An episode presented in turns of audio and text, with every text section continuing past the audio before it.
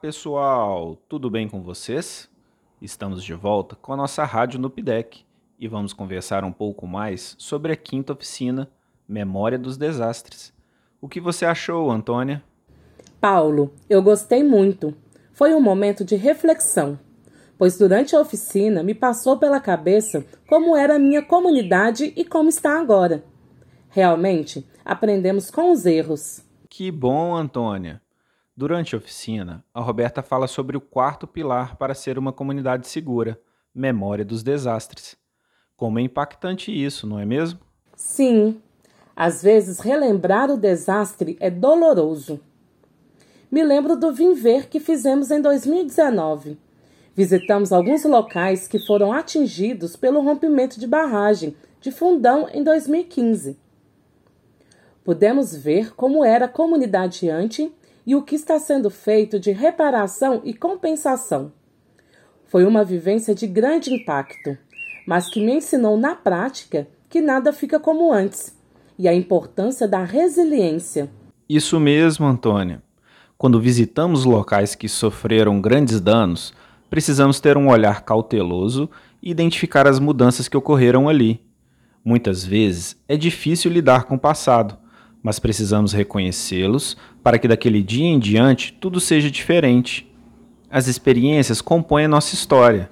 É importante que ninguém se esqueça do que aconteceu para não cometer os mesmos erros. Aqui na minha comunidade, já sofremos com alguns desastres socioambientais, como enchentes e deslizamentos. A partir das histórias contadas pelos moradores mais antigos e dos eventos mais atuais, podemos montar nossa linha do tempo para manter viva a memória dos desastres. É um aprendizado e tanto. Isso mesmo. É sempre bom ter registro sobre os eventos que acontecem na comunidade.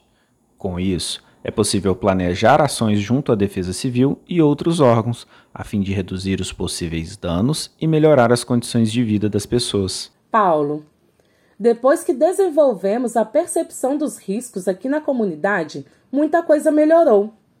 O cuidado com o meio ambiente, entender as mudanças do clima, as nossas atividades domésticas de acordo com a estação do ano.